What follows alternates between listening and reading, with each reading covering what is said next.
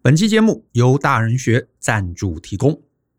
很多时候，我们面对困难，总是认为只要努力就可以克服。毕竟，我们从小到大就是被灌输这样的概念。可是，我们在人生这条路上，时常会碰到大大小小的难题。这些难题可能并不是你努力就可以解决的，甚至有时候更努力，反而结果更糟。这也让很多人努力就能成功的思考卡住了。因此，我们大人学设计了这堂人生难题的系统思考法，学会策略思考，让你别再只是直球对决。在这场讲座中，我会分享过去影响我人生最大的六段故事，以及我从中体会的各类思考，并且呢，我也会把它整理成三十个人生关键字，让你面对难题时知道如何思考，如何绕路而战，不再只是硬碰硬，碰到头破血流。欢迎透过下方的说明栏来观看这堂课更多的介绍。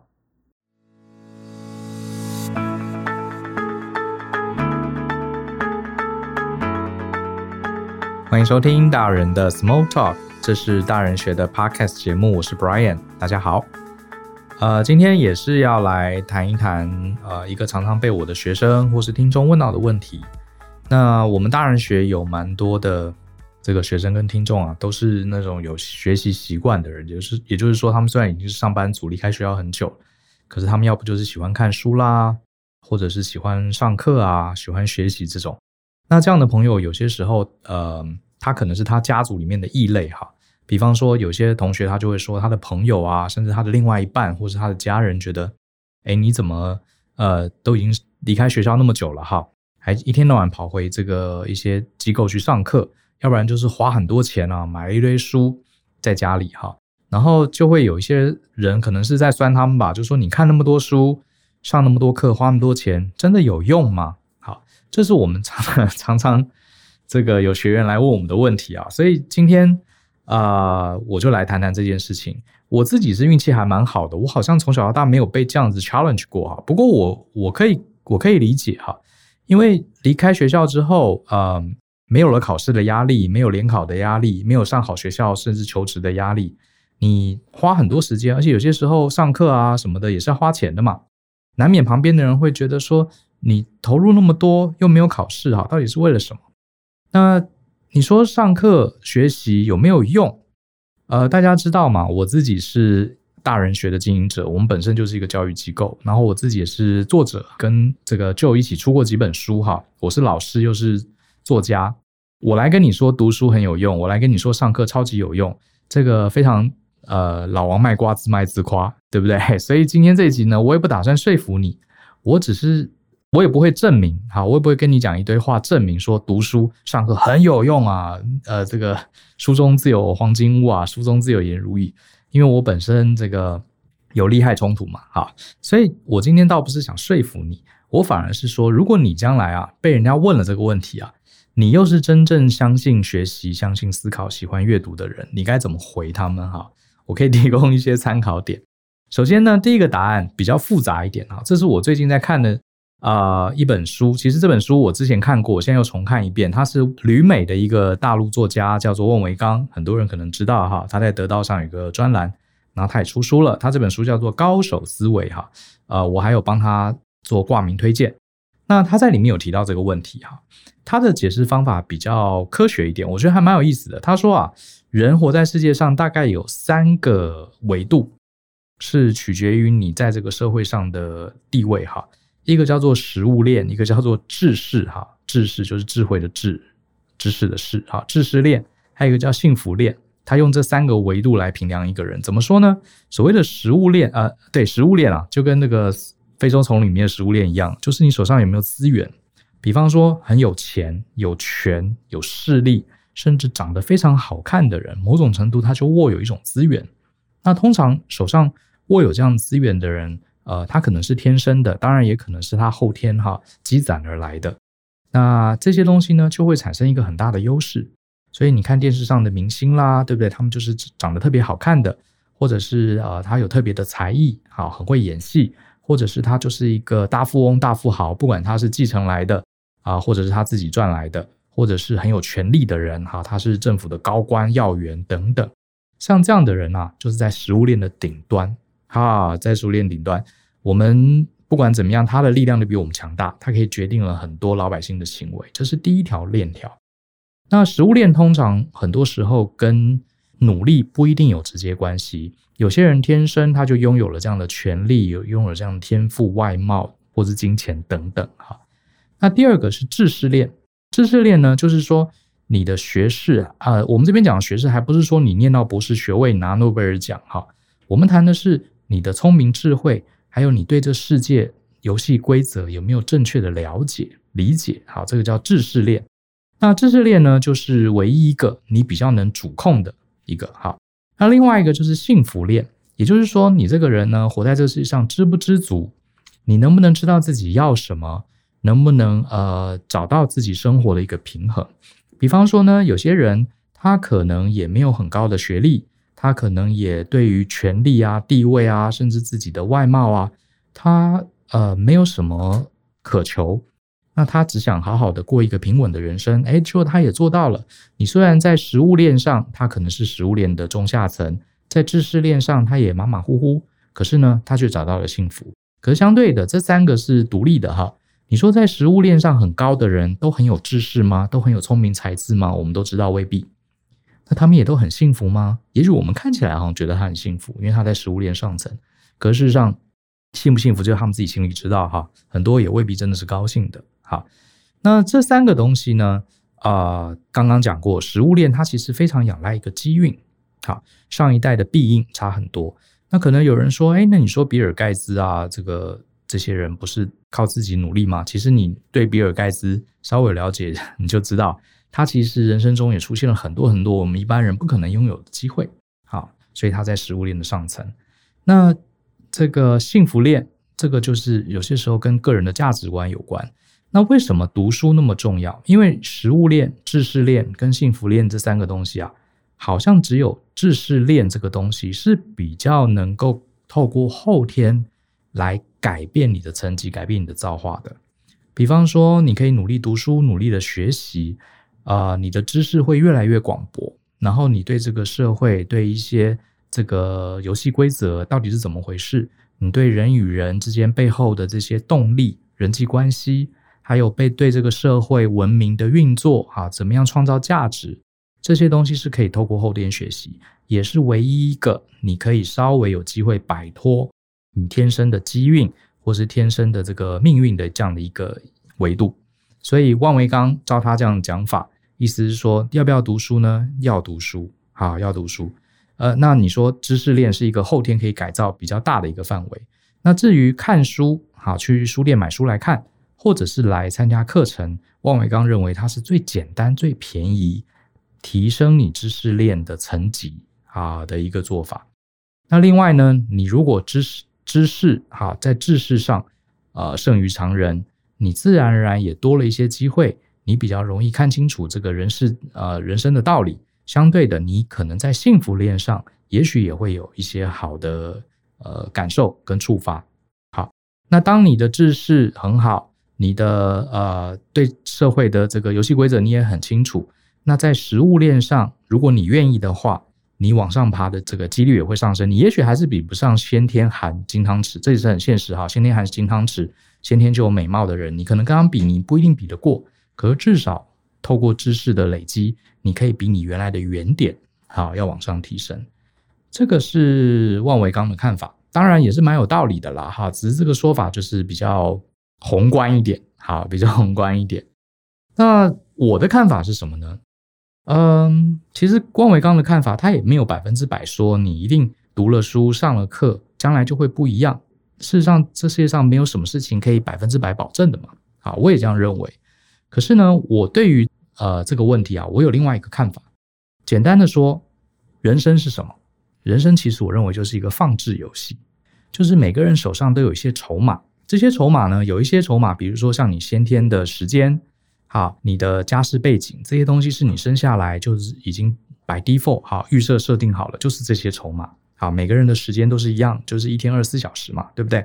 那呃，你的精力好，如果你好好规划你的健康，你的体力、注意力是有机会上升的。还有就是你手上的钱时间、金钱、体力，这些都是你手上的筹码。这些筹码有的是先天的，有的是后天的。可是呢，大概手上就是这些筹码，你一辈子可以用。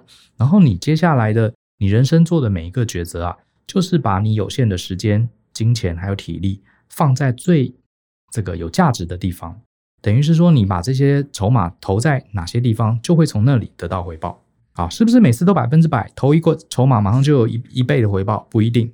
好，可是你不投是绝对不会有回报的。大概概念就是这样，这是我的人生观。好，所以回到如果有周围的人哈，这个吐槽说你读那么多书，上那么多课，真的有用吗？呃，我先讲哈，你不要去跟他回呛，为什么呢？你说当然有用啊，怎么会没用呢？到这时候他就会说，哦，你一年赚多少钱？你一年赚六十万是不是？那个谁谁谁都没读书，他一年赚八百万。好，或者是说你读那么多书有用吗？那你这个。你现在每天上班都那么辛苦，那个谁谁谁他都没有读书诶，他都已经这个财富自由了。好，如果你用你去跟对方去强调说读书有用，你反而在辩论上陷入一个难题，因为他总是可以找到一些反例证明读书没用，所以你不需要去在这个问题上去跟他做争辩，好，因为他永远可以找到反例。而我的争辩就是刚刚讲的这个人生就是放置游戏，读书跟学习是否有用？就算我自己担任啊、呃，我自己是个作家，我自己也是个讲师，我其实也不敢保证读书好，你看了很多书，真的用得上，派得上用场。好，我可以跟大家讲，我这辈子读了书啊，大概百分之九十九应该都没有派上用场吧。我这辈子上的课，可能百分之七十八十，呃，你问我有没有派上用场，我也是一个问号，我也是个问号。可是呢，我想要反问对方的是，好。今天呢，我把时间、金钱、体力放了很多在学习上，你觉得没有用？对，我也无法证明百分之百有用。那我想反问你，你的时间、金钱、体力，你不放在学习上，你又放在哪里呢？好，如果你把这些东西放在更好的地方，让你的人生更满足，让你的这个不管是食物链、知识链、幸福链也好，都能提升，那你分享一下嘛？你把时间、精力放在哪里？你可不可以告诉我？好，事实上呢，我认为啊，我的经验是这样子哈，大部分会 challenge 你去学习的这些人啊，对，他没有花钱啊去上课，他没有花钱买书，他也没有花时间在学习上，他省下了很多时间，省下了很多钱。那你问他把这些钱跟时间放哪里，他多半答不上话来。为什么？根据我的经验了哈，也不是百分之百，因为他大部分啊这些时间都莫名其妙花掉了，或者吃喝玩乐、唱歌、滑手机都花在这些上面了。呃，有一个笑话，我觉得还蛮有趣的哈。这个有一个女生跟一个男生说：“哎，我觉得你应该要戒烟，你早点戒烟啊，可以省下很多钱。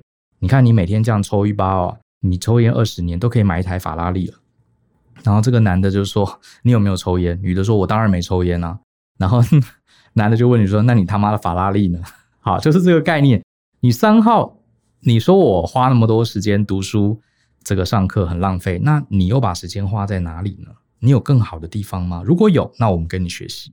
好，如果只是放在吃喝玩乐，那其实你也没什么资格去批评那些看书学习的人。好，就算他没用，好，他也乐在其中。所以你不要去证明哈，有人这样这样子这个吐槽你，你不要去证明看书跟学习是有用的，你反而要问他说：“这是我的这个资源放置，我的游戏策略。那你也有一样的资源，你放在哪里呢？”你得到的好处又是什么？啊，你得到的好处又是什么？所以这是我的看法啊。所以你不一定要去跟他这样子证明，其实很多事情啊，没什么好证明的。啊，就像前阵子不是有一个很不礼貌的记者问小戴说：“你凭什么证明你是球后呢？因为你奥运也没有拿过这个金牌啊。”小戴不是回很聪明的回答一句：“这需要证明吗？”对啊，读书跟上课，我努力花时间花金钱在学习上，有没有用？这其实是不需要对任何人证明的啊，不需要对任何人证明的哈。好，那我觉得呢，这个不过啊，我也得说，同样是一辈子哈，花很多时间在学习、看书、上课的人，你会发现最后结果还是很不一样啊。有些人呢，说真的哈，举的这个极端一点例子，我确实也看过一些人，他们从学生时代，甚至呃毕了业之后。就很喜欢上课，上各式各样的课程，好，然后很喜欢学习，然后呃看各种的书，甚至还非常非常严谨的做学问。可是啊，在我看来啊，他们对于这个世界的看法，对于知识的长进啊，其实是还蛮有限的。反而有一些人他会学习会看书，可是他的进步是突飞猛进的。嗯，这里面到底差别在哪里呢？我认为它跟智商没有关系哈。呃，我觉得是这样子。我觉得我们在学习跟看书的时候啊，呃，其实我认为还是有方法的，还是有方法的哈。比方说，我们今天来讲好了，今天我们同样看一本书，比方说这本书是谈大众心理学的，好了，好，那我们大家一起来看这本书，你会发现，有些人看书，他拿到一本书，他会很认真的去做记忆的动作，比方说里面讲到了某个理论，啊，讲到了某个实验。啊，讲到了某一个很重要的研究，他觉得这个东西是新知，而且很酷很炫。既然我都花了钱买了这个书，我就要把这个理论啊记起来。这样子呢，有些时候聊天的时候，或者是将来工作上，我就可以记得这个理论，我就可以把这个理论讲出来，把这个理论这个用在我的简报里，或者用在我的谈资。好，呃，他在读书的时候，满脑子就想说这本书，哎呀，好多好内容都是我不知道的，我要把它记起来。记起来有点像是我去 shopping，这个东西很好，我要把它带走。既然我都付了钱了嘛，那我要把它带走。好，是这样的概念。这是一种人的读书方法。另外一种人读书呢，他是呃，他不是在记这些名词，他是在解题。什么意思呢？解题就是说，他比如说今天看一本心理学的书，他满脑子就在想，哎呀，这个今天在讲怎么样去说服老板，太好了。呃，说服老板有三个。步骤啊，比方说，第一个步骤要了解老板要什么，第二个步骤要想出巴拉巴拉巴拉一步两步三步，他心里就想：太好了，我平常都不太能说服老板，这本书啊，我要把这几个方法记起来，因为他有告诉我们几个步骤，先怎么做，再怎么做，然后再怎么做。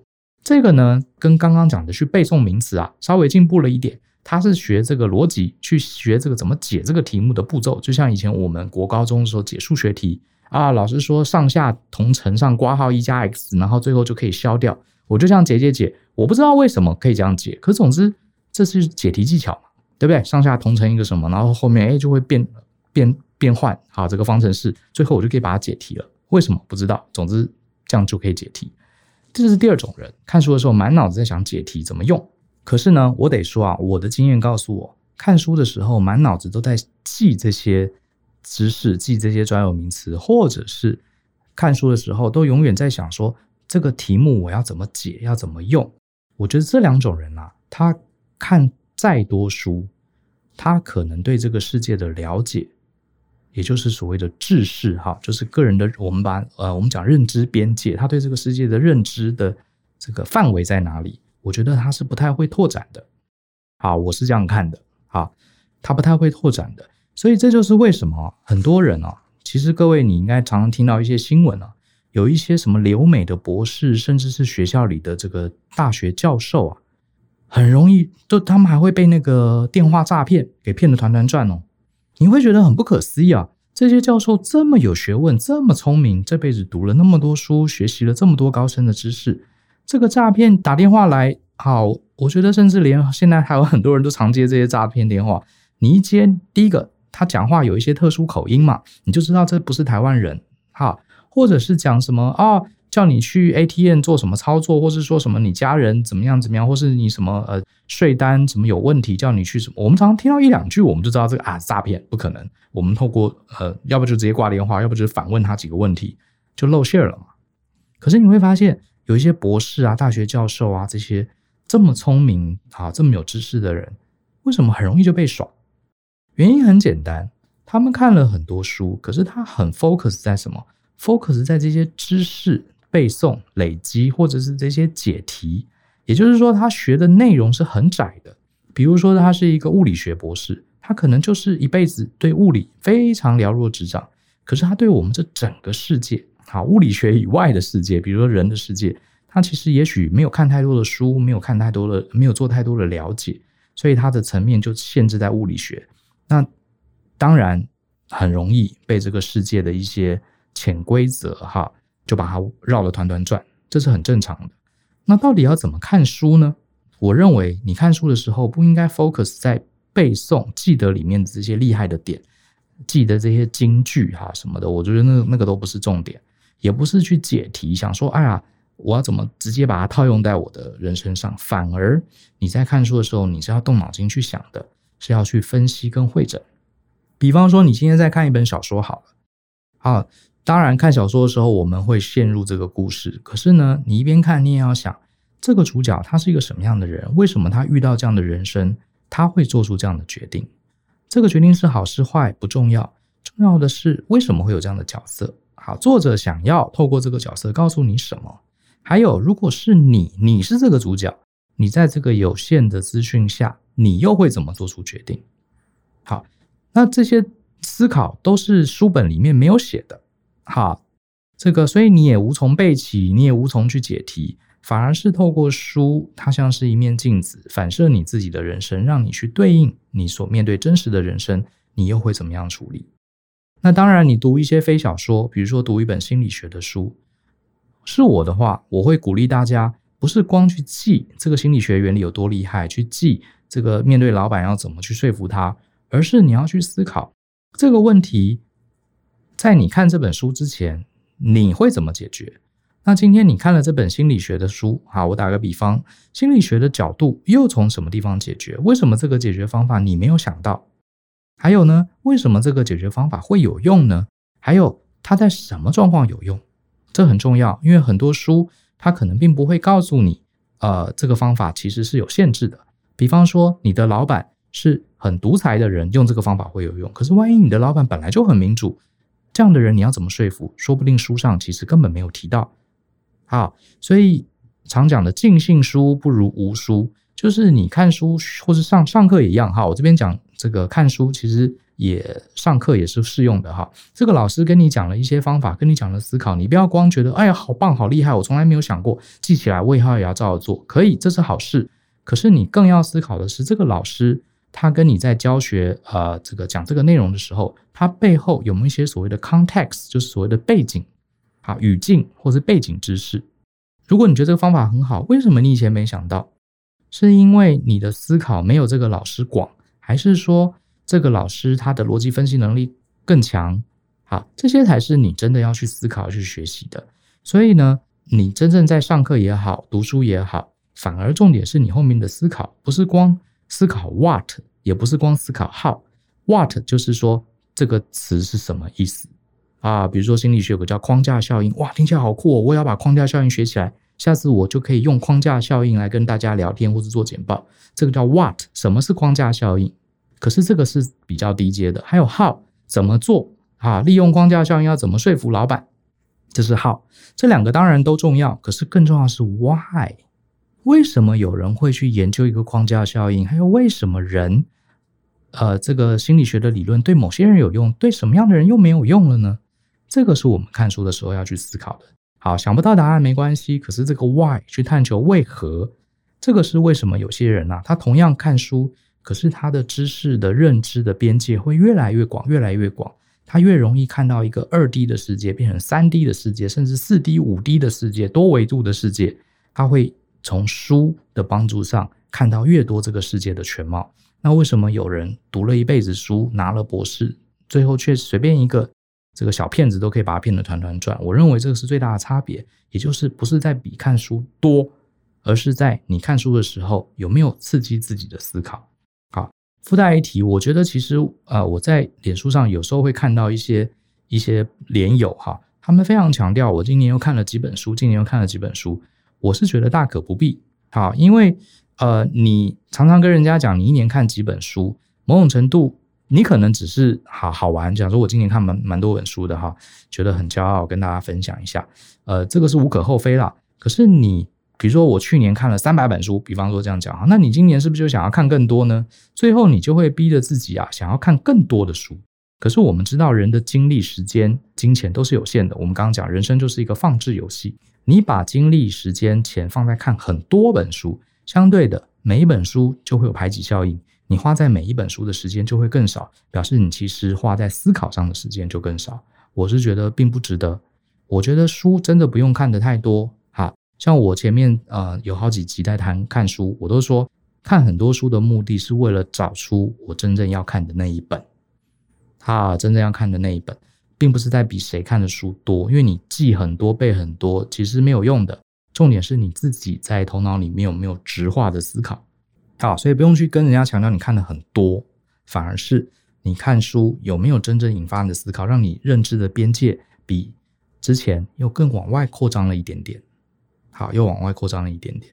那我们再回到这个主题，到底看书上那么多课有没有用？好，我还是不跟你呃去辩论说它是有用的这件事情。好，我想到，我突然想到一件很有意思的事，以前这个高中的时候啊，呃，我去那个南阳街补习嘛，所以就会认识一些朋友，一起补习的朋友，我印象很深刻哈。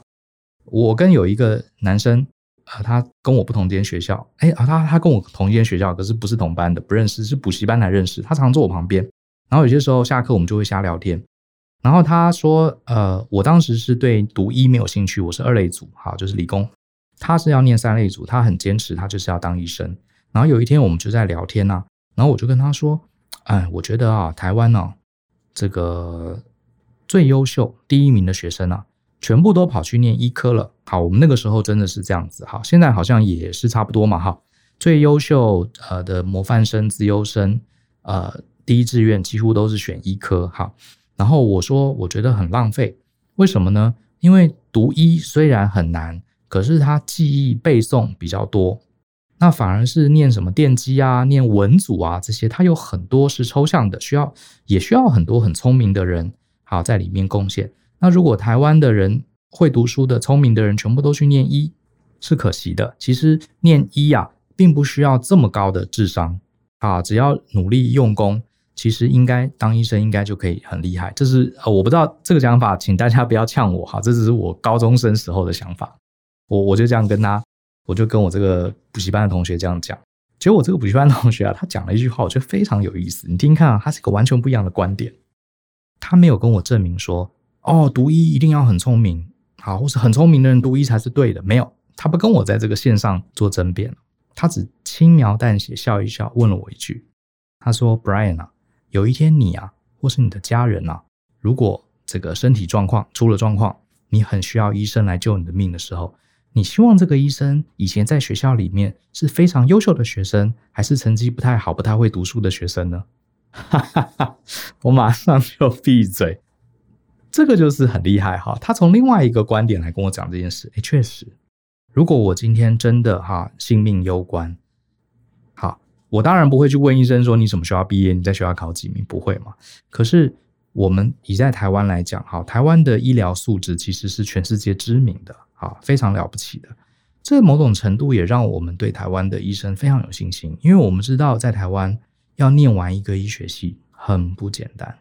好，因为我很多同学念医学系、念牙医系，真的很不简单。他们从大学时代课业跟我们的那个等级、那个量就是不一样的，加上他们还要实习。好，而且他们在呃进入了这个当了医生之后，也要不断的写论文啦，不断的做研究等等，真的是不简单。所以这某种程度呢，他们的辛苦换成了我们对他们的自信嘛。好，所以这这个根本就不是什么那么聪明念医科浪不浪费这个问题。好。所以，同样的呢，我也借助我这个多年前我同学跟我讲的话，有人跟你说，你念那么多书，你学那么多，上那么多课，真的有意义吗？真的有用吗？也许你可以反问他说：第一个，我刚刚跟大家讲的，如果不把时间花在这里，呃，你有什么更好的建议吗？花在哪里你觉得会让人生更好呢？这是我刚刚提的一个看法。那我这个同学的看法就是，好。那你会希望你的孩子是一个喜欢读书、喜欢学习的人吗？你会希望你孩子的老师是一个喜欢读书跟学习的人吗？你会希望你的老板，或是希望你的伴侣将来是一个热爱读书学习，还是每天这个花天酒地的人呢？对不对？或者无所事事的人呢？其实你就这样反问他就好了。好，所以其实有些时候呢，读书学习它并不是有用没有用的问题，就像是成绩那么好。去当医生到底会不会浪费？其实不是这个问题，而是你希望你周围的人是喜欢学习的，还是对学习一点兴趣都没有的呢？对不对？其实答案就已经呼之欲出了。好，所以其实呢，很多事情啊，你真的问我，我周围因为我在教育界也很多很多年了，我亲眼看到非常非常多的例子，他因为很认真学习，然后或是来很认真上课。他的人生一年一年，你一天一天还看不出来，可是过了半年一年，真的他的眼界、他的见识，甚至我们讲俗气一点，他在职场里面受到肯定，他的职位甚至他赚的钱，好都提升了。当然，我不能证明说平行宇宙里，如果他没上这些课，没读这些书，呃，说不定他也一样赚那么多钱。所以不能证明是看了书上了课得来。我没有办法做这样子的这个测试，对照组测试。可是我确实看到了他们过程中，他们很开心、很自信，而且他们把他们的成功归咎于自己的学习。好，那另外呢，其实他也不是有没有用的问题。有一句话说。你想了解，彻底了解一个人，就看他在闲暇的时候他在做什么。那你看到一个人在闲暇的时候，他把学习，他把读书啊，他把上课这些东西当成他某种闲暇时候的呃主要在做的兴趣跟嗜好，那我们就会相信这个人他的内在的动机其实是属于比较成长心态的。那当然喜欢不喜欢好不好，这个我不做判断，那就看大家觉得如何。好，我觉得就是这么回事。好。今天我还讲了半天，其实我没有证明看书是如何的有用，上课是多么的有效。好，我只是跟大家分析一下我对这件事情的看法。很多事情它不是有没有用、有没有效的问题，而是你要把时间放在哪里的问题。好，好，好久没有念这个大家的评论了哈，简单来念一下。这位是 OBC，他说这是精神粮食的节目，赞，好，谢谢。然后这位是 NI。三四一四八五这位听众，他写第一百七十一集超中肯，一百七十一集应该就是讲那个还没有找到天赋热情的工作，你可以先做什么？他说非常同意，做有热情的事情是在燃烧生命，不见得会很开心，但满足感真的很难找到其他东西来代替。太晚认识这个频道，每集都很有意思。好，谢谢你的分享跟赞美。那这位是林阿玲，他说。老师们好，我是近期才加入的上班族听众，这也是我第一次给节目评分还有留言。原因是啊，我才听个几集啊，就发现内容实在太一针见血，数度忍不住想要按下暂停，甚至跳开频道。哇，这么刺激！他写的很长哈，我很快的挑几个重点。他说，尤其是公司内部评选那一集，对于还待在传统大型产业公司我的来说，当集的来信者啊，句句的疑问。还有无法释怀的心情啊，真的深刻表达了听众我这些年在公司观察到的现象。然后也祝福老师们身体健康，继续做着自己喜欢的事业，也带给我们更多发人深思的讨论主题。好，谢谢你的分享。那这一位是 SWU 一七二，他也是谈到 EP 一七一集哈，两年前上过天赋热情的系统化做法。今天听到这一集，觉得超有感，超爱 Brian 的观点，谢谢你。那这一位是 Michelle 一二一一，他说的是一七零集，这集太受用了，完全是我现在的状态。听完有点茅塞顿开的感觉，谢谢 Brian。最后一位是 Watery Poppy Eyes，他讲的也是一期，哎，一期一集还还蛮受欢迎的哈，很喜欢 Brian 对事情的分析，打破一般人的迷思和盲点，实话实说，让人豁然开朗。啊，后面还有好多，我就不全部念了哈。反正都是谢谢大家，然后给我们的五星好评哦。附带一提，我觉得我们最近发现有几位同学啊，他这个无条件的赞助我们，哈哈，这边也要谢谢一下。不过他们都没有留名字哈。